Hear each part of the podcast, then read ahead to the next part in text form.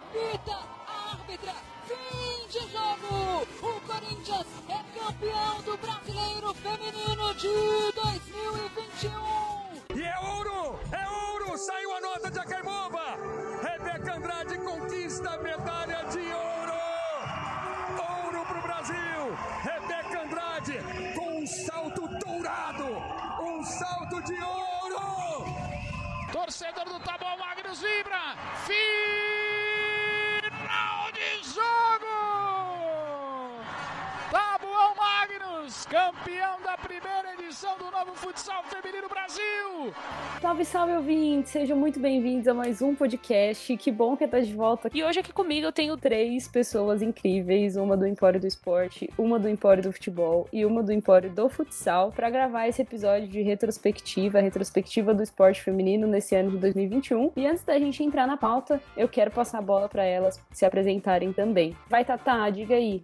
Fala galerinha, todo mundo bem? Tô aí no, no Empório do Futsal e eu era basicamente responsável e tava aí de host em quase todos os episódios. Eu acho que só tem um que o host acabou ficando pra Ju. Mas é isso, ali dentro do Empório do Futsal, acabo trabalhando aí dentro do podcast, cobrindo a Copa Brasil, fazendo alguns boletins em parceria com o PFF e onde mais precisar, a gente tá aí pra dar um salve, né, e tentar dar aquela ajudada. Eu vou passar a bola então aí pra Ju, aí do Julia Verso, dar um oi e falar aí de suas funções. Tem que ter um representante do Julia Verso aqui, né? Então, então, e aí, galerinha, como é que vocês estão? Sou a Júlia, tô lá no Empório do Esporte, cobrindo várias, várias, várias modalidades do esporte feminino, com notícias, com agendas e, enfim, quem segue lá já sabe qual é a nossa rotina. E agora eu vou passar a bola lá para Nai, do Empório do Futebol. É, Eu me chamo Nayana, faço parte do Empório do Futebol Feminino.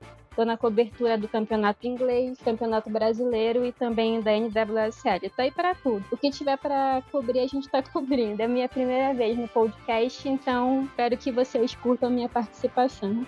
Mas agora sim, gente, decidimos gravar então esse episódio aqui, que é uma retrospectiva do esporte feminino, porque finalmente a gente chegou no tão esperado final de ano, né? Quem não esperou por esse final de ano também ou tá fora do Brasil ou está medicado. E que ano foi esse, né? Realmente teve uma avalanche aí de coisas acontecendo que deixaram a gente num misto de emoção, uma hora triste, outra hora feliz, e no fim de tudo, o esporte nunca deixou a gente aí na mão, foi um ponto de apoio para muitas pessoas no ano tão conturbado como esse, inclusive para nós aqui também. A gente tentou o nosso melhor para entregar um conteúdo organizado, de qualidade do esporte feminino para vocês. Então, eu quero começar aqui deixando um agradecimento em nome de toda a família Empório aí, já no começo do episódio para você que nos acompanhou durante todo esse ano e para quem tá chegando agora também, pode ficar ligado tanto aqui no podcast quanto nas nossas redes sociais, porque vai ter muito mais no próximo ano. Você encontra a gente nas redes sociais, Twitter, Instagram, Facebook também, Empório do Esporte Feminino, arroba Empório do EF, Empório do Futebol Feminino, arroba Empório do FF e Empório do Futsal Feminino, arroba Empório do FSF. E também temos o financiamento coletivo no Catarse. Eu quero agradecer também todos os nossos apoiadores que ajudaram a gente aí no decorrer desse ano. Muito obrigada. E para quem quer apoiar o projeto independente que a gente tem aí, é só entrar lá em Fórum do Esporte Feminino. Você encontra o nosso projeto, pode fazer a contribuição aí para ajudar é, a disseminar notícias e coberturas do esporte de mulheres, tá bom? A partir de R$ reais você ajuda o nosso projeto também.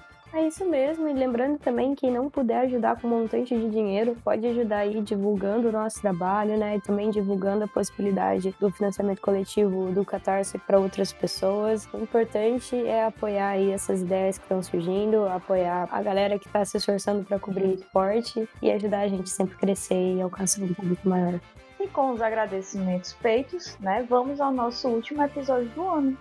Hoje a gente quer relembrar um pouquinho aí das muitas coisas que aconteceram em 2021, seja no futebol, no futsal e no esporte feminino em geral, que foram muitas coisas, né? Simbora, galera? Bora! Bora! Bora! Bora, bora, bora, bora, bora.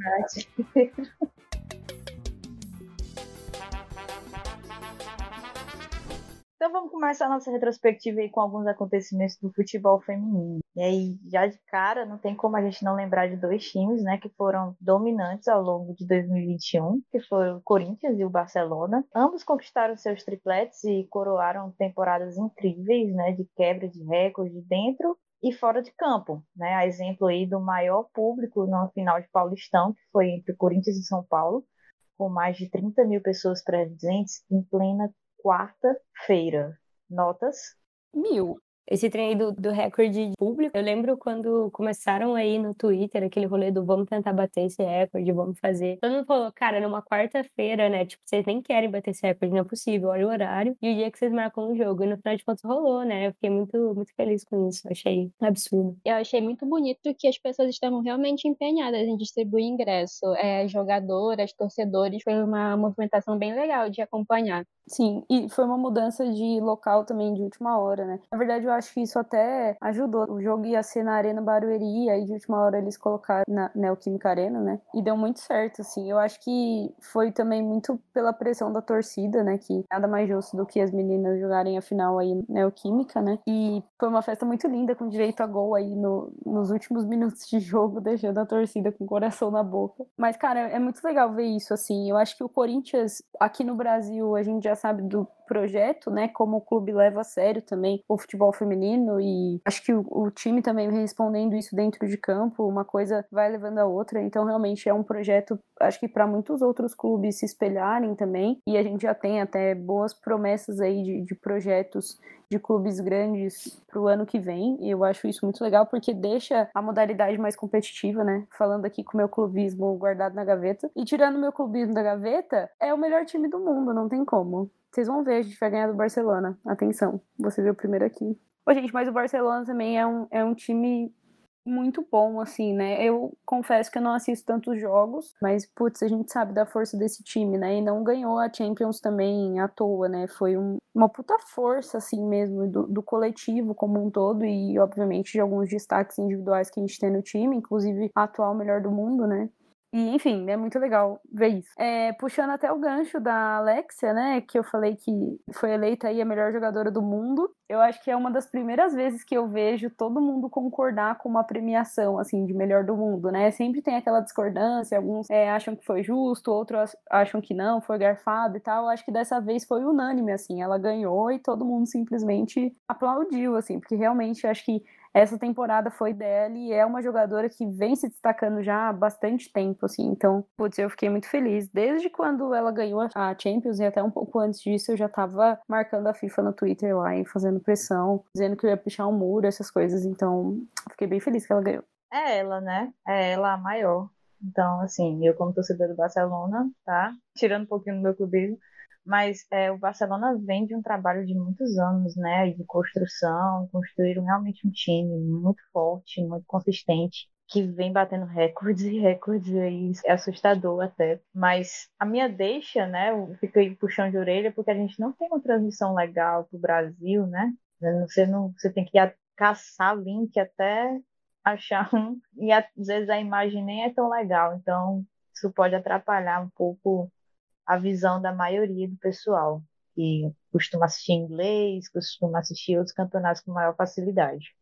É, e ainda na Europa, né, falar da queda da hegemonia do Lyon. Quem diria? Pela primeira vez em anos, teve uma final inédita entre o Barcelona e o Chelsea. E sem falar também que eles perderam o campeonato francês. PSG conquistou é, temporada passada e eu não acho que a queda dessa hegemonia vai durar muito. Elas estão voltando forte aí, estão investindo de novo na equipe, fazendo boas contratações. Vamos ver como vai ser esse ano. Teve também a UEFA dizendo que vai dobrar a premiação da Euro de 2022. E aí, aos 45 do segundo tempo, a Comembol anunciou também que o prêmio da Libertadores Feminina passa de 85 mil e 50 mil dólares para 1 milhão e 500 mil dólares para o time campeão e vice, respectivamente sensacional, né? Falando em dinheiro, houve uma extensão do contrato da Barclays, né, com a FAWSL, que é o campeonato inglês, até 2025, né, e vai dobrar o investimento na liga para 30 milhões de libras. Então, tiramos aí esse tópico financeiro, né, muito bom, muito investimento, vamos que vamos. Aí só um adendo que eles também vão financiar a segunda divisão, a Championship lá da Inglaterra. Eu tenho uma reclamação. Logo depois dos reclames do Play Play. Posso fazer a reclamação? É uma reclamação assim que ninguém que tá aqui vai conseguir resolver isso, mas é porque, cara, quando eu, eu acompanhava mais de perto, assim, com o campeonato inglês, porque agora eu não tô acompanhando quase nada direito, mas tudo bem. Quando eu acompanhava mais de perto, eu ficava muito confusa com os nomes, porque a Copa chama Liga, tem uns rolês assim, sabe? Aí você fala, esse daqui é a Liga ou é a Copa? Fala, não, esse daqui é a Copa, mas ela se chama Liga, sabe? Eu queria deixar essa reclamação registrada, assim, para que todo mundo soubesse que eu tô reclamando disso, porque é muito confuso para quem não conhece, para quem não tá acostumado, saber o que, que é a Liga, o que, que é a Copa, sabe? Se é Copa, não coloca o nome de Liga, porque quando a pessoa for falar da Liga, ela vai achar que é a Copa que tem o nome de Liga. Só isso mesmo, essa é a minha reclamação. Porra, a galera dirige do contrário, você quer que eles façam o quê? É chamado o nome certo? Não tem como. E falando um pouquinho aí do futebol brasileiro, né? A gente teve o Red Bull Bragantino sendo campeão da Série A2, menos aí de dois anos de projeto. A criação da Série A3 e da Supercopa, né? E a primeira final de um campeonato de clubes, que foi o recente Brasil Ladies Club, que foi transmitida aí na TV Globo em um domingo de manhã, e chegou a ser líder de audiência, batendo nove pontos, que é maior do que uma média normal no mesmo horário dos domingos. Além da chegada de novos patrocinadores, como Free Fire, Inhaselv, Neo Energia, mas né, nem tudo são flores. E aí aqui a gente faz nossa lembrança a um grande apoiador do futebol feminino de Santa Catarina, que partiu esse ano deixando um grande legado e infelizmente não tem planos de continuidade, que é o time do Havaí Kinderman, que é um grande formador de jogadoras brasileiras, né? Além do Havaí Kinderman, o time do Napoli também foi afetado e não tem planos de continuidade. E sobre esse trem aí, do, principalmente do, do Havaí Kinderman, que eu acabo é, acompanhando um pouquinho mais, uma puta campanha, né, cara? Muito, muito grande a contribuição deles pro futebol, pro futsal também, que rola uma parceria aí entre o gramado e as quadras. E a gente fica triste, né? É claro, grato a tudo que, que já aconteceu, a todo o legado que eles têm, a contribuição que eles deixam aí pro futebol, pro futsal, mas é, é sempre triste ver esses projetos aí se despedindo. E o Kinderman, né, que fez uma baita temporada aí, né? Assim, tava em Libertadores, né? Infelizmente, com o falecimento do senhor Salésio Kinderman, né? Vale citar o nome dele. O Havaí ainda não, não se pronunciou sobre uma continuidade do time. Provavelmente vai precisar de um time, porque o time é, principal masculino, né? Vai aí para a Série A. E eu acho que uma outra coisa aí, né, gigantesca que a gente teve acontecendo no futebol esse ano foi a Formiga se apresentando, né, da seleção. Um negócio que deu bastante discussão, talvez não tenha conseguido exatamente da, da forma que a gente gostaria. Isso aconteceu mais no final do ano, né? Mas agora. Mas a gente teve a volta dela para o futebol brasileiro, jogando no incrível, perfeito, né? São Paulo. Esse tópico você tinha que falar, sabe? A gente deixou especialmente para você, como torcedora emocionada, mas a volta dela pro futebol brasileiro é gigante. Ela saiu da Europa gigante ainda, né? Fez uma boa temporada aí pelo PSG, foi campeã francesa, né? Com o time do PSG. Então ela ainda tá em boa forma, tem muito a contribuir ainda pro futebol nacional. Ô, gente, mas aqui, o que, que vocês acharam do jogo de despedida dela? Eu achei que ninguém avisou a Pia. E era o jogo de despedida dela. Eu acho que ela se perdeu em algum momento na, na tradução ali, né? E entre um, tu vens e outro, sei lá, perdeu essa informação. Deixou muito pouco tempo de jogo, foi um rolê também meio mal divulgado, todo esquisito a forma como aconteceu. E sei lá, parece que só foi acontecendo e, enfim, podia ter sido melhor. Deixou a desejar. Cara, e foi tão bizarro que quando ela entrou no final do jogo, tipo, todo mundo queria ajudar ela a fazer o gol. E ela quase fez, tal, mas, tipo, foi muito bizarro, assim, porque eu acho que todo mundo parou de assistir o jogo, e ficou, pelo menos eu aqui, parei de assistir o jogo e eu só prestava atenção se a bola ia chegar no pé dela pra ela fazer o gol. Inclusive, eu acho que aquela goleira deveria ser processada por ter defendido aquele gol que ela ia fazer. Ai, gente, bizarro, bizarro, bizarro. E no final a Marta aparecendo de surpresa, sabe? É sobre isso. Mas sei lá, eu também fiquei meio bolada, assim, com esse, com esse negócio aí da CBF, sabe? Foi muito mal organizado, assim. Se você pega, por exemplo, a despedida da Carly Lloyd, que é a Carly Lloyd, lá dos Estados Unidos, pô, um negócio mais estruturado e tal, né? Não sei o quê. Mal organizado, tanto pra torcida acompanhar horário, é, o dia também, a divulgação dos ingressos, mas também, tipo, da despedida em si, sabe? Teve um, um, acho que um filmezinho, assim, que passou no telão antes, e aí, tipo, a gente que tava vendo aqui de casa não conseguia saber o que, que era que tava passando. Aí depois ficou o negócio meio, tipo assim, na beirada do campo, sem muita estrutura. Sei lá, eu achei meio desorganizado, assim. Eu acho que ela merecia uma coisa muito mais estruturada, mais robusta, assim, sabe? Enfim.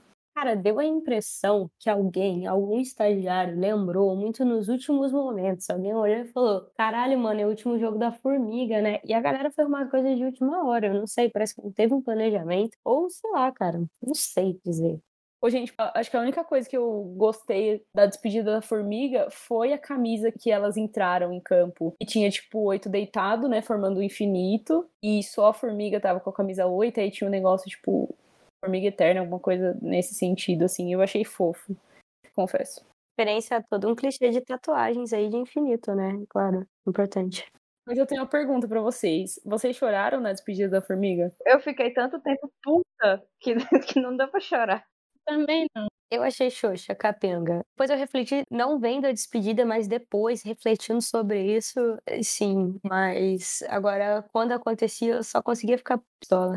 Gente, durante o jogo eu não chorei, porque eu acho que eu tava esperando, sabe? Tipo, não, vai acontecer mais alguma coisa. A juíza vai parar o jogo e vai substituir alguém, vai entrar a Marta e a Cristiane com uma faixa dizendo formiga eu te amo, alguma coisa assim. Eu tava esperando um milagre. Mas quando acabou o jogo ali, naqueles momentos finais de homenagem e tal que teve a ela, eu chorei. E eu tava numa TPM fodida naquele dia. Nossa, eu chorei igual criança, assim. Não foi um chorinho. Ah, escorreu uma lágrima. Foi um choro, tipo assim, puta que pariu, sabe? E aí, quanto à seleção brasileira, né? A gente não passou das quartas nas Olimpíadas. A gente caiu contra o Canadá, que estranhamente foi o campeão olímpico.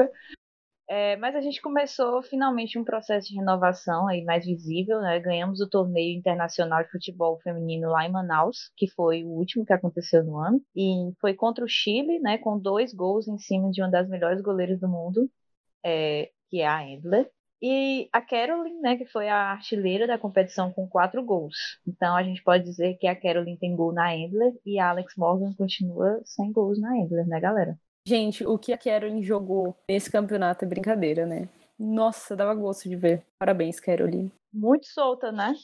Soltinha que nem arroz, velho. Nossa, rabiscou ali, viu?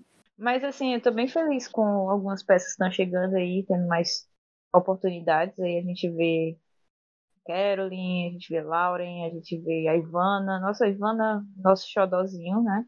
Alô? Um beijo, Ivana. Ivana Ferreira Fudo. Um beijo, Ivana. Vem para o Empório. Ô, gente, mas a Gil também fez gol, né, nesse último jogo aí. A Gil tá destruindo lá o Campeonato Espanhol, né? Fora o Barcelona, mas, tipo assim, ela tá um papel muito importante no Levante, então muito feliz por ela. Nas horas vagas, TikToker. TikToker. É, é sobre isso, ser completa, sabe? Não, e a energia BR que ela tá emanando, cara, sensacional, entendeu? As duas, né? Porque as duas não eram. As duas eram selecionáveis de outras equipes, né? De outros países. E elas duas estão aí na energia BR altíssima. Elas estão sendo estatizadas, entendeu? É, o rolê agora é andar de Havaiana e, sei lá, casaca pagodinho. Pode falar um pouquinho da seleção dos Estados Unidos, que, uau, hein? Que fase! Caiu na semifinal olímpica, né, para o Canadá, que foi campeão, e ficou com bronze, né? E aí, cá para nós, elas jogaram muito abaixo, assim, totalmente desconectadas. Vocês comemoraram a vitória do Canadá nesse jogo? Eu comemorei pra caralho. A gente já tinha perdido, a gente já tinha saído, entendeu? Tinha mais nada a perder. Exatamente, cara. A nossa única vitória possível até então era elas caírem. Eu achei sensacional. Eu comemorava até lateral pro Canadá, velho, nesse jogo. Tipo, tava nesse nível. Um time aí com média de 70 anos de idade, sei lá, o próximo patrocínio ia ser de andador, não sei, porque praticamente não vem criar nova no, na seleção, é o mesmo aí desde sempre. E mas enfim, eu curti o resultado. Mas aí tem aquele lance, né? Já na primeira partida da, da seleção dos Estados Unidos, elas levaram um belo do sacode do time da Suécia. Levaram uma surra. E aí foi só ladeira abaixo. O psicológico deve ter pesado. E aí, em competição de tiro curto, como a Olimpíada é, não tem tempo para se reerguer, não. Gente, esse novo técnico aí, eu não sei não, viu? Eu não sei. Desde que ele chegou, as coisas estão meio. Ih, o que rolou? Mas eu queria falar da loucura que foi o Canadá vencer as Olimpíadas. Eu acho que ninguém tinha apostado no Canadá, absolutamente ninguém, assim. Quem apostou no Canadá foi, tipo, no chute mesmo, minha mãe mandou. Foi aquela galera que chegou atrasada no bolão e não podia repetir a aposta, e daí teve que apostar no que sobrou. Sim, exato. Ah, só tem o Canadá? Coloca aí mesmo. Cara, eu não esperava, real, assim. Tipo, quando eu vi lá o jogo Estados Unidos e Canadá, eu falei, ah, tá bom, já era. Porque, né, o Canadá era bem freguês dos Estados Unidos, assim, de uma forma geral, né? Fiquei surpresa. Vovó Sinclair tinha um plano, galera. E foi um rolê muito engraçado, porque daí a gente cai pra elas. Eu fiquei assim, cara, não acredito. E daí elas saíram ganhando tudo. E aí eu fiquei assim, cara, não acredito, mas com uma sensação completamente diferente. Muito bom. Foi uma virada interessante de ver aí, um baita plot twist. E ainda lá nos Estados Unidos, a gente não pode deixar, né, de citar os escândalos de abuso moral e sexual contra jogadoras da NWSL, que iniciou uma onda aí de denúncias em outras ligas e seleções, né? Acho que foi a seleção venezuelana que é, abriu também várias denúncias de abuso moral. Infelizmente, essa é uma realidade muito presente em várias modalidades do esporte, né, principalmente esporte feminino. Teve até aquele movimento né, do No More Silence, que aos seis minutos, se não me engano, as jogadoras se reuniam no círculo do gramado e faziam meio que um, um silêncio, um minuto de silêncio aí, é, lembrando as vítimas. Isso aconteceu em várias ligas, né? Foi momentos bem emocionantes. E assim, eu espero que realmente as jogadoras tenham um apoio e que isso não seja varrido para baixo do tapete depois, né? Porque a gente já viu muitos casos em que falaram que fariam alguma coisa, mas que deixou esquecer e se perdeu, não foi feito nada. Espero que realmente deem algo dessa vez. E ainda na NWSL, vale lembrar, né, que o campeão dessa desse ano foi o Washington Spirit, que estava envolvido nesses escândalos é, financeiros, de abuso também. Então, as jogadoras, a torcida sempre fazia muito, muitos protestos, mas, é, enfim, a gente sabe que nem sempre é escutado da maneira mais correta, né? Mudando um pouquinho de assunto, mas continuando no assunto NWSL, a gente tem que lembrar também da criação de dois novos times na Califórnia. Um deles é o San Diego Wave, mais conhecido como Ondinha, o time que a Ju Odonto HB20 vai torcer, que é rival do time em que eu e a Nai vamos torcer, o futuro campeão aí da NWSL 2022, o Angel City, também conhecido como Anjinho ou Cidade dos Anjos. Marcando também o retorno para casa de duas estrelas do futebol estadunidense, né? Kristen Press, acho que é a principal contratação do Angel City até agora. E também vai ter o maior salário da liga no time. E Alex Morgan, que saiu do Orlando Pride e teve o maior envolvimento financeiro da liga ao ser negociada para o Ondinha. E aí o clássico já promete, as torcidas já estão rivalizando. Inimigas sim, rivais também. Juodonto, em dia de jogo, não fala comigo. Então, galera, vamos falar de mais outros esportes aí. Vamos sair um pouquinho do futebol, dar aquele respiro. Um tchauzinho, né, para vocês. Porque aqui no esporte a gente tem muita coisa para falar, porque foi ano olímpico, né? E aí as Olimpíadas de Tóquio marcaram a maior participação feminina na competição. É, foram muitas histórias e cada uma passou lá em algum lugarzinho nas nossas redes sociais. E até tem um episódio aí no podcast, né, sobre um review aí da, das Olimpíadas, a gente comentou cada medalha que ganhamos, mas vamos lembrar de alguns momentos importantes. Podemos lembrar que Rebeca Andrade mexeu com as emoções, acordamos sempre para assistir a menina, que ela é baile de favela e ganhou ouro. Fora os memes do Galvão Bueno que renderam. Eu uso até hoje as figurinhas. Obrigada, Galvão, por esse momento. Não, foi muito bom, cara. A participação dos dois, né? Foram duas participações muito boas, tanto da Rebeca Andrade quanto do Galvão. Medalhas de ouro pro Galvão Bueno. Mas ela, assim, né? Prova seis horas da manhã, todo mundo acordado e ela tá ganhando, arrasando. Saiu lá de Tóquio com duas medalhas, né? Um ouro e uma prata. Inclusive, né? Visitou o maior folclore coletivo do Brasil, que é quando todo mundo teve que lidar com o fato que Daiane dos Santos não era medalhista olímpica, né? Porque nos nossos corações ela era. A primeira medalha acontecendo, todo mundo ficou tipo, como assim a primeira? A história, assim, da Rebeca Andrade, né, foi uma história de superação. Ela passou por três cirurgias no mesmo joelho no ciclo, e aí ela se classificou pouco antes ali da competição acontecer, foi na última chamada praticamente. E ela se classificou com um baile de favela, né? Como a Nai citou. É, Pós-olímpico dela também foi muito incrível. Né? A gente já falou um pouco do Olímpico lá no episódio das Olimpíadas. Mas o pós-olímpico foi maravilhoso porque ela ganhou nada mais, nada menos que um ouro no salto e uma prata nas barras lá no Mundial de Ginástica. Assim, né? Foi o ano dela.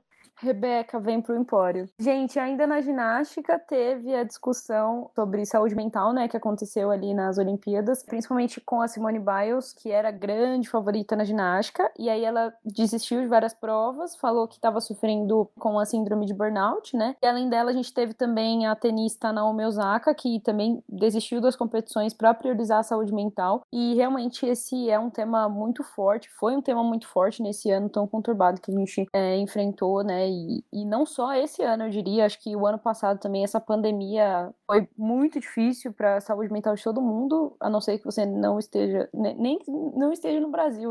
Se você tivesse nesse mundo, você passaria por isso. Então, acho que foi muito legal, assim, por outro lado, ver que esse assunto foi muito mais falado, que a gente não via com tanta facilidade, não era muito comum de ser visto. E assim, né, é, eu acho que para eles ainda pega uma série de coisas em relação à pandemia, além de só a pandemia em si, de todas as perdas, de tudo que aconteceu, dos distanciamentos, mas a gente ter aí a Olimpíada mudando de data, essa questão de atletas de alto rendimento que se preparavam para uma competição em um momento e de repente ela iria acontecer depois, talvez ela nem fosse acontecer ninguém saberia o modo como ela ia acontecer, o risco também, né, que as pessoas estariam comprando ao estar ali, é claro, né, todos os protocolos possíveis de segurança, mas é claro, o risco ainda existia, mesmo com vacinação e mesmo com tudo. Então, uma discussão extremamente importante, né? A gente não precisa de uma pandemia para falar de burnout e, e, todo o resto, ainda mais quando você trabalha com recordes e altíssimo rendimento, mas eu acho que somando todos esses fatores, é uma edição complicadíssima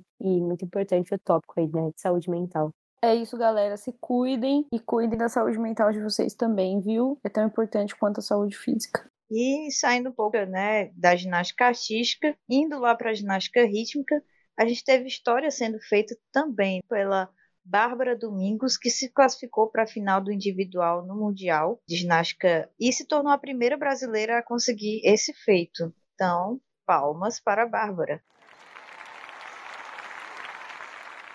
Tatá e Nai, podem sentar aí, que agora vai ser meia hora. Eu e a Ju vamos pegar nossa conversa do WhatsApp, vamos transferir agora pro podcast. Gente, pra quem não sabe, eu e a Júlia, a gente só fala disso, assim, é o dia inteiro, uma mandando post da jogadora pra outra, comentando, não sei o que, relembrando, fazendo TBT. Gente, estamos falando das maiores tenistas do Brasil, fonte nosso coração. Só quem viveu sabe o que foi acompanhar Laura Pigossi e Luísa Stefani no tênis feminino nessas Olimpíadas. Quem não viveu, perdeu, eu sinto muito. Vai ter que rever de algum. Não, não vai ter como viver, assim, porque não teve transmissão.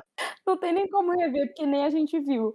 Eu não seria o que dizer, só senti, porque eu, eu não vi. Não, a gente viu, né, assim, a partida do bronze, inclusive é uma hashtag que elas usam bastante, é o bronzemos. Foi uma campanha espetacular, elas chegaram como azarões, né? Porque, enfim, elas foram chamadas ali na última semana, na semana anterior das Olimpíadas, e foi uma história muito legal até dentro do Empório pra gente, porque a gente organizou todo para cobrir ali, e aí chegou uma dupla do tênis, e aí quem é que vai cobrir?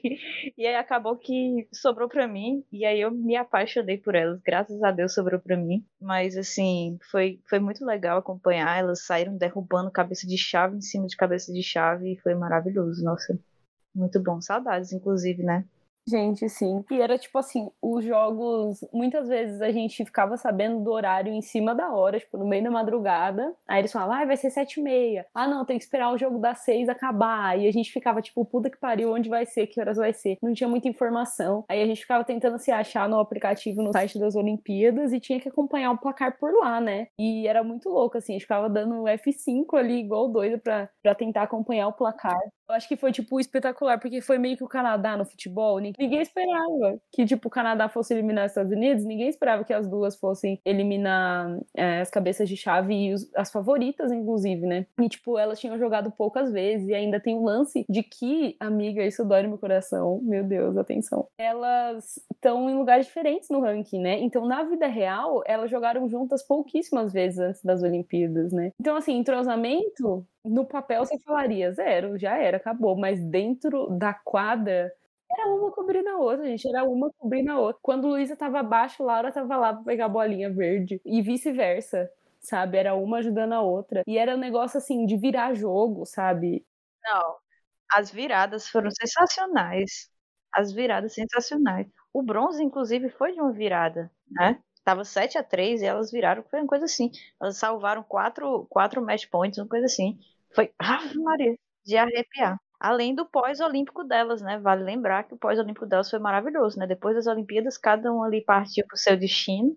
A, a Luísa Stefani, ela tem a base dela lá nos Estados Unidos e a, a Laura tem a base dela lá em Barcelona, né? Então, assim, a Laura saiu contendo várias competições e, e ganhando e subindo no ranking. Inclusive, meu sonho é que elas se encontrem no ranking, por favor, Deus, faça acontecer. E, e, a Laura, inclusive, não tá subindo só no, no, no, de duplas, né? No ranking de duplas. Ela tá subindo também no ranking de simples, né? Então, assim, a mulher não tem folga. Três dias depois. A Luísa, o que falar do pós-olímpico da Luísa? Não, agora é mais meia hora, tá? Você falou de Laura e Luísa, agora vamos falar de outro tópico sensível, né? Luísa, Stefani e Gabi Dabrowski, que é uma canadense, mas a gente diz que ela é brasileira, a gente pode considerar, né? Enfim, a Luísa, depois das Olimpíadas, formou dupla com a Gabi Dabrowski, que é outra maravilhosa. Assim, a gente se apaixonou por ela. Inclusive, Gabi, se você estiver ouvindo, provavelmente não, mas, assim, por favor, um beijo para você, tá? Como seu empório. Enfim, eu até separei aqui um negocinho do que elas ganharam depois das Olimpíadas, que foi assim um negócio sensacional.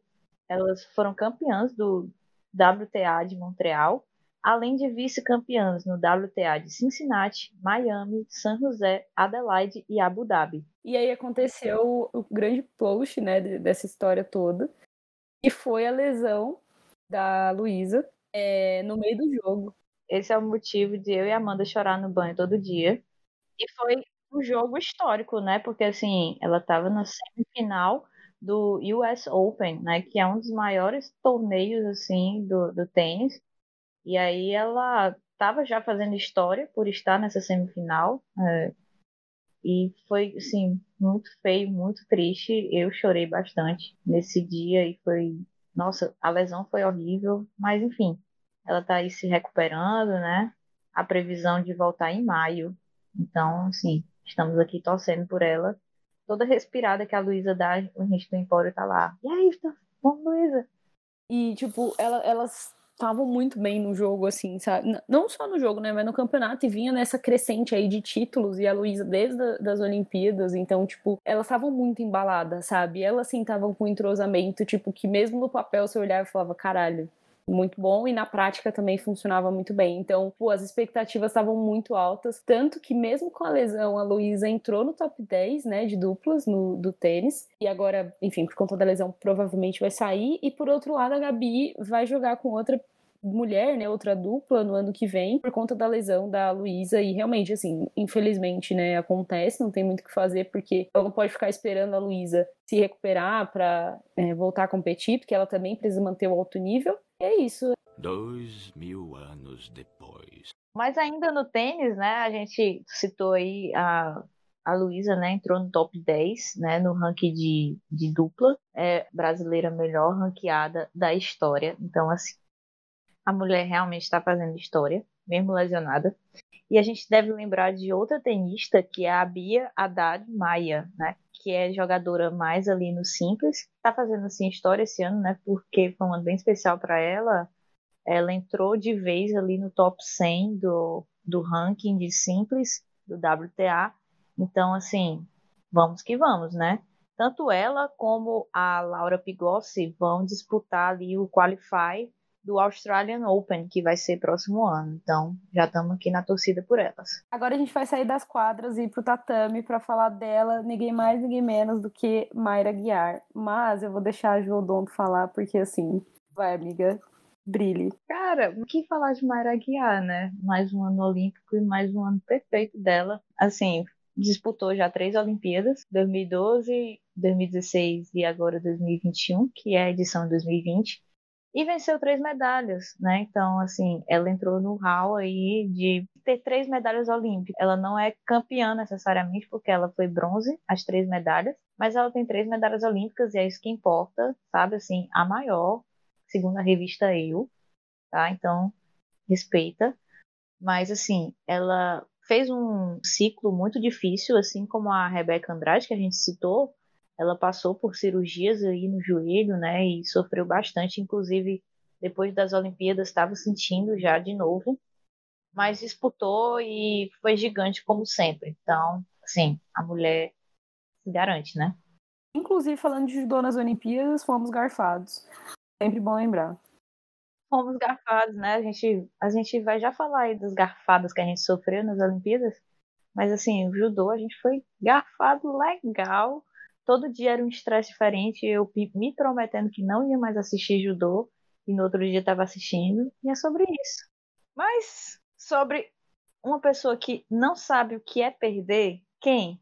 Ana Marcela. Quem me dera ter um peixe, né? Que ela nada pra caramba. Sabe o que é perder, né?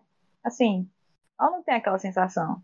Brincadeiras à parte, né? A gente sabe toda a história e construção de um atleta é, é por vitórias e derrotas, mas a mulher é incrível, né? Ela disputa ali a maratona aquática, é sete vezes melhor do mundo e já ganhou tudo de possível na modalidade. Então, assim, zerou o game, tá? Tudo agora é lucro para ela. A gente fez um quadrozinho aí antes das Olimpíadas, que era de malas prontas, e quando eu fui fazer de malas prontas dela, eu me assustei, porque a mulher já subiu no pódio aí mais de 70 vezes, sim, a maior papa medalha do Brasil. Eu considero ela a maior papa medalha do Brasil. E assim, né? Não é que a Ana Marcela tenha uma medalha de ouro olímpica, é a medalha de ouro que tem a Ana Marcela. Entrou no hall de poucas medalhas que tem a Ana Marcela. Exatamente. Estar no, no corredor de, de medalhas da Ana Marcela é um privilégio, né? Muito bom, gente. inclusive, loucura, quero lembrar também que ela disputou maratona aquática, terminou, tava rindo lá, dando entrevista, tipo, igual nós falando aqui. Se eu subo uma escada, eu já fico, eita.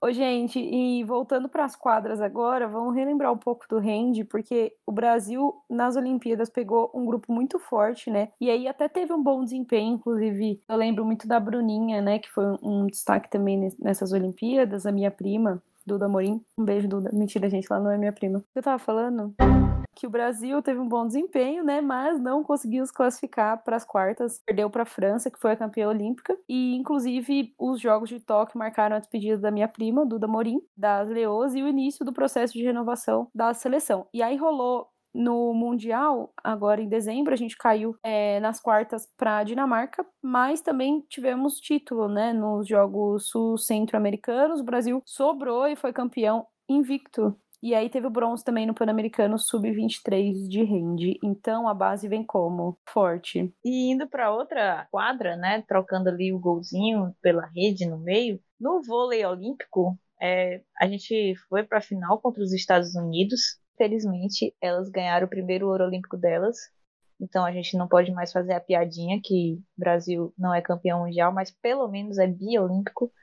E elas são campeãs mundiais e olímpicas. Então a gente vai ter que engolir com farofa. É, mas enfim, a gente teve um destaque legal ali para Carol Gataz, né? Que com essa prata, a gente ficou com a prata, ela se tornou a atleta mais velha do Brasil a ser medalhista olímpica e foi com 40 anos, né, em sua primeira participação olímpica. E além disso, ela foi listada ali no Dream Team da competição, que é assim, as, as melhores, né? E tome gasolina na lancha da mulher, né? Cara, então a gente falou da medalhista mais velha, a gente tá falando também agora em Tóquio, a medalhista mais nova, com apenas 13 anos, a menina que ganhou o coração dos brasileiros, para quem não conhecia ainda, a fadinha, né, Raíssa Leal. Ela foi prata também no Skate Street. Eu acho que todo mundo acompanhou, né? É um rolê que a gente tá tendo até agora. Do nada, todo mundo no Brasil anda de skate agora e a gente ama skate. Depois de ter visto skate nas Olimpíadas e da Raíssa ter ganhado nossos corações do modo como ganhou. Mas todo mundo pegou um ódiozinho aí também desses jurados japoneses que, cara, na nossa opinião, eles foram caseiros, sim. Não sei o que, que vocês acham, meninas. Eu acho que foi roubado, sim. Foi garfado duas vezes no skate, sabe? Primeiro pela Letícia e depois aí com a Raíssa. Então, assim, e roubar de criança é mais feia, né, gente? Pelo amor de Deus. Ah, gente, mas eu torci para as crianças caírem também, então assim. É verdade. Eu torcendo tudo para as crianças dos outros países cair e foi isso aí. Criança levanta rápido, tensão. Criança é isso, cai, levanta isso, já tá brincando de novo. E assim, né, ainda aí falando do skate, a Raíssa, no pós-olímpico, ela dominou duas fases do circuito mundial de skate street, né, e terminou a temporada como vice-campeã mundial. E fez a dobradinha com outra joia brasileira que também estava nas Olimpíadas. E infelizmente nas Olimpíadas ela estava ali lesionada e acabou não entregando tudo. Era a Pamela Rosa, né, que se tornou a primeira bicampeã mundial do skate street. Ela foi campeã em 2019 e repetiu o feito agora em 2021. Foi uma competição incrível. A mulher estava voando. A mulher é incrível a Martine Grael e a Caena, que entraram no hall aí de bicampeãs olímpicas. Inclusive, me fez lembrar agora daquela série da, que, a, que a Globo lançou na Globoplay, é Ouro, alguma coisa assim. E tem um episódio delas também, que é um episódio muito bom, porque mostra, tipo, o, o, o, com, o quão diferente elas são. E ainda assim, a forma que elas confiam uma na outra e, tipo, a história que elas construíram juntas, sabe, na carreira, assim, delas é muito legal. E parece que é coisa, tipo, além do que pode se explicar, sabe? Tipo, elas falam isso mesmo, que algumas manobras são muito pela intuição, assim, tipo, não tem explicação. Elas, uma fala vamos e a outra confia e fala vamos, sabe? Então é um entrosamento muito legal. É um episódio muito bom, recomendo. E vamos concordar que deve ser difícil ser prima da Martine e da Caena, né? E agora indo lá pro, pro box, né? A gente tem a Bia Ferreira, que trouxe uma medalha inédita, ficou com a prata. E aqui a gente vale reclamar mais uma vez do juiz, porque na minha opinião ela era ouro. Foi uma das últimas competições que teve, a última foi o vôlei, ela foi a penúltima. Então, assim, na minha opinião, assim, singela, de grande conhecedora do boxe. Não, mentira, mas tipo assim, a mulher bateu mais que apanhou, sabe? Então, para mim, ela merecia o ouro mais uma vez aí, os juízes japoneses não não foram legais, não. Nem sei se eles são japoneses, mas enfim, de lá. E saindo das Olimpíadas, a gente não pode esquecer das Paralimpíadas. O Brasil foi o sétimo colocado no quadro geral de medalhas e procura se rival, né? Cara, a gente teve Elizabeth Gomes e Silvânia Costa no atletismo com ouro, né? Alana Maldonado no judô, Mariana D'Andrea no altrofilismo, Carol Santiago com três ouros na natação, sendo a maior medalhista brasileira da competição, né? Foi um ótimo desempenho aí. E nas pratas da casa, é, a gente tem a Thalita Simplício, Raíssa Machado e a Marivana Oliveira no atletismo, a Cecília Araújo, a equipe de revezamento misto na natação, a Bruna Alexandre no tênis de mesa e a Débora Menezes no taekwondo. E os bronzes ficaram na conta do time de vôlei sentado feminino. Jerussa Geber, Jandena Félix, Juliana da Silva no atletismo, Lúcia Araújo e Meg Emerick no judô, Carol Santiago, Beatriz Carneiro e Mariana Ribeiro na natação, Kátia Oliveira e a equipe feminina de tênis de mesa e Silvana Fernandes no taekwondo. Muito bom, gente, parabéns.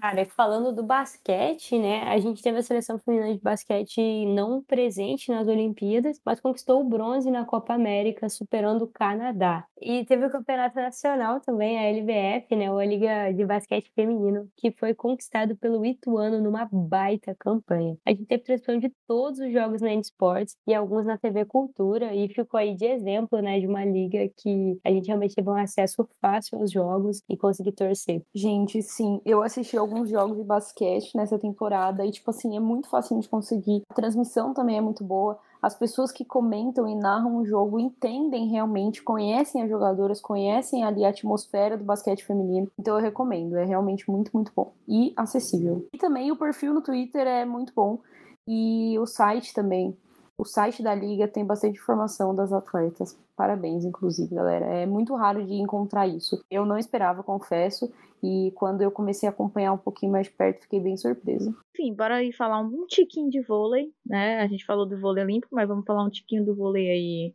nacional, internacional, é porque a gente teve brasileira campeã mundial recentemente, nossa querida Gabi Guimarães, a Gabizinha, conquistou seu primeiro título no Mundial de Clubes com o Vakif Bank, sendo o tetra da equipe turca que é o maior campeão mundial é, atualmente, né, no feminino. É, ela também foi a melhor ponteira da competição. Então, assim, Gabizinha, você é perfeita, entenda. E no Brasil, é, pela temporada 2021, o Minas Tênis Clube arrastou todos os títulos que disputou e todos foram contra o Praia Clube.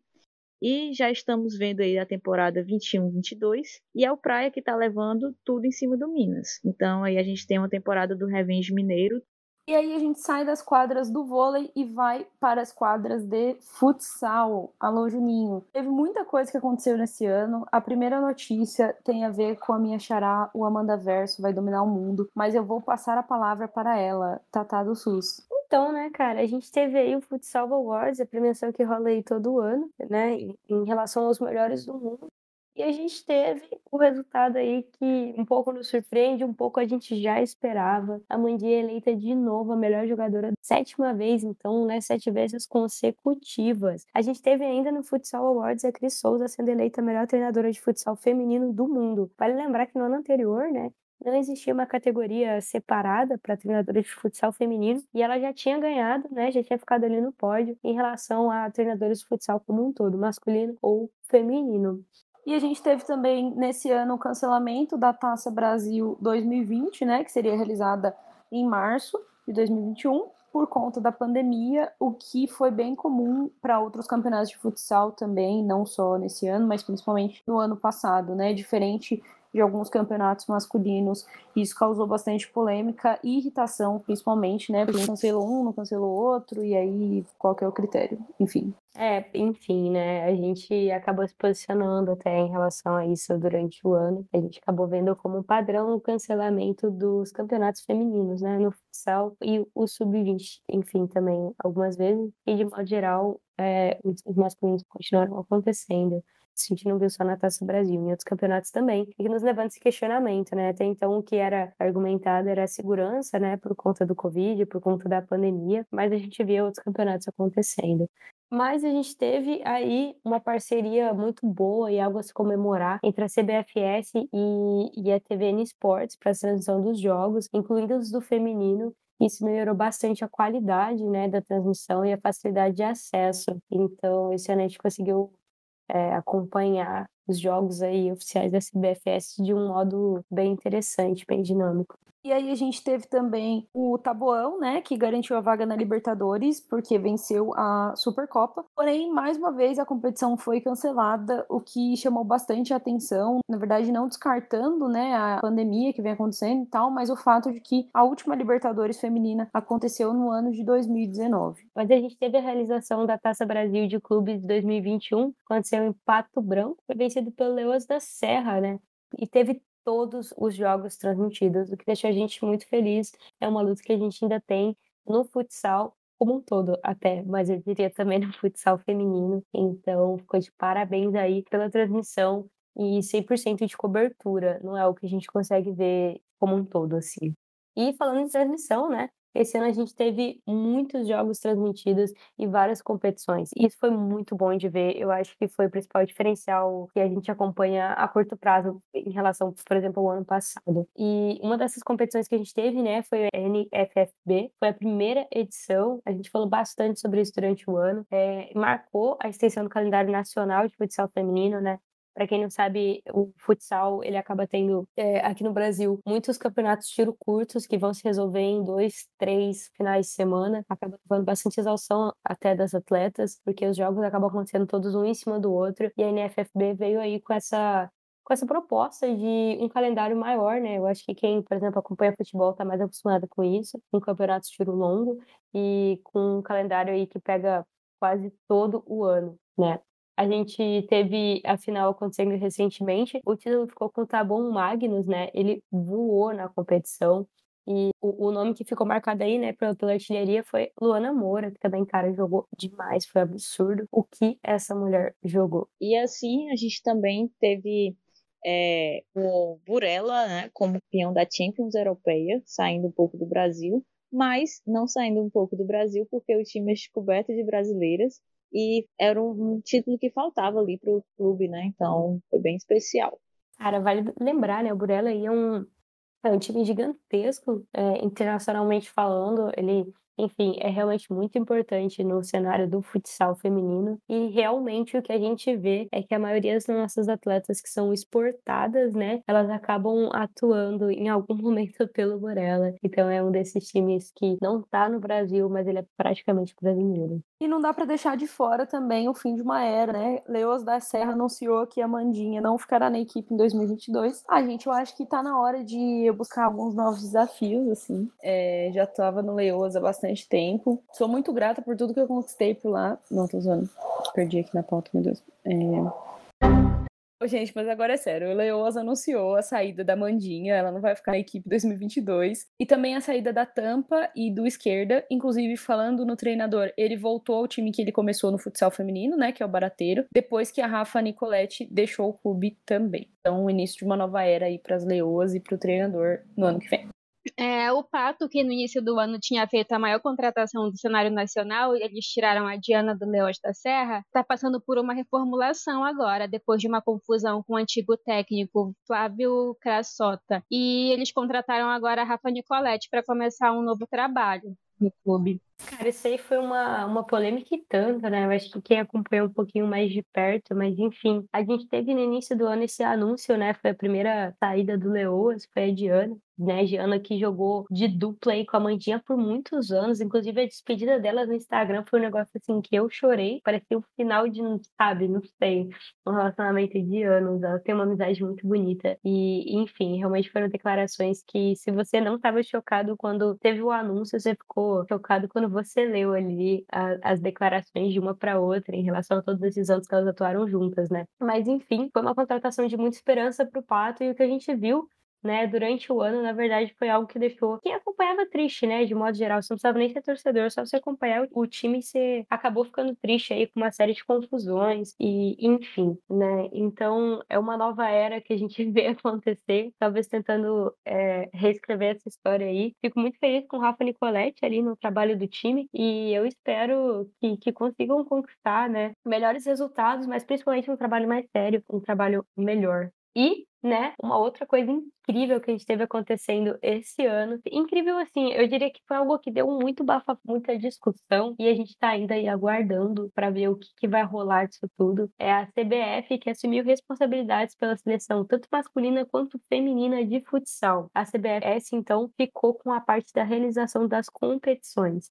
Muita coisa ficou aí para a gente discutir nesse meio, como que fica a questão de patrocínio, é, mas enfim. Falando da seleção, a gente teve a nossa amarelinha sendo convocada pela primeira vez desde 2019 para um período de treinos ali em Sorocaba. Uma baita de uma estrutura e com alguns nomes diferentes do que a gente estava acostumado a ver. Então, a gente fica curioso aí para ver como é que vai ser a atuação das, das seleções, né? A gente está falando aqui da feminina, mas da masculina também. É, agora que a resposta é também da CBF. Vai lembrar que a CBFS já vinha aí com algumas condições financeiras problemáticas já tem um certo tempo, então pode ser de muito bom proveito aí essa parceria entre as duas confederações. Gente, não me resta mais nada a não ser encerrar esse episódio. quero agradecer a todos vocês por ouvirem até aqui, mas quero aproveitar antes do encerramento, para as meninas se despedirem, para agradecer, obrigada a cada um de vocês que ajudou e ainda ajuda o nosso financiamento coletivo por lá. E vou mandar um beijo especial para cada um agora. Edição, bota uma música legal aí de fundo.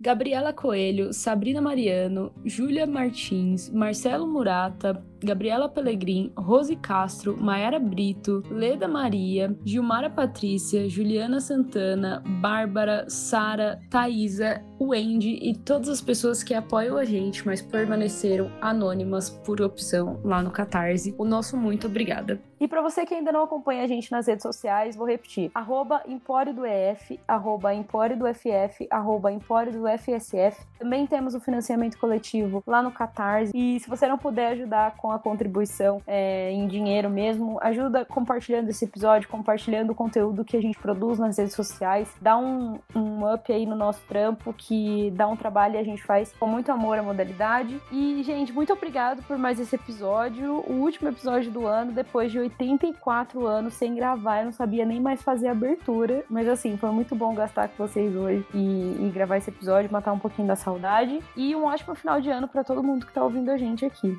É isso, deem tchau aí. Cara, acho que é isso, né, gente? Um beijo, muito bom estar aqui com vocês de novo, estar aqui gravando com vocês, matar essa saudade. É, é isso, acho que um, um bom final de ano para todo mundo, especialmente para você que nos escutou até aqui, que nos apoia e que vem dando todo esse, esse apoio pro Empório. Ano que vem tem muito mais e a gente sobreviveu, né? Não tá fácil ser brasileiro, mas a gente sobreviveu e com sorte ano que vem a gente vai ter um ano melhor. É isso, gente. Beijo, se cuidem, mantenham aí os cuidados em relação à pandemia. O coronavírus ainda é uma realidade, embora esteja muito melhor agora. É, queria me despedir. Esse ano foi assim, bom e ruim, teve suas, suas coisas boas, suas coisas ruins, a gente lembrou algumas coisas aqui. E foi maravilhoso gravar com vocês, meninas. É sempre um prazer estar aqui falando do que a gente gosta. E é isso. Próximo ano tem mais. Um beijo e um cheiro.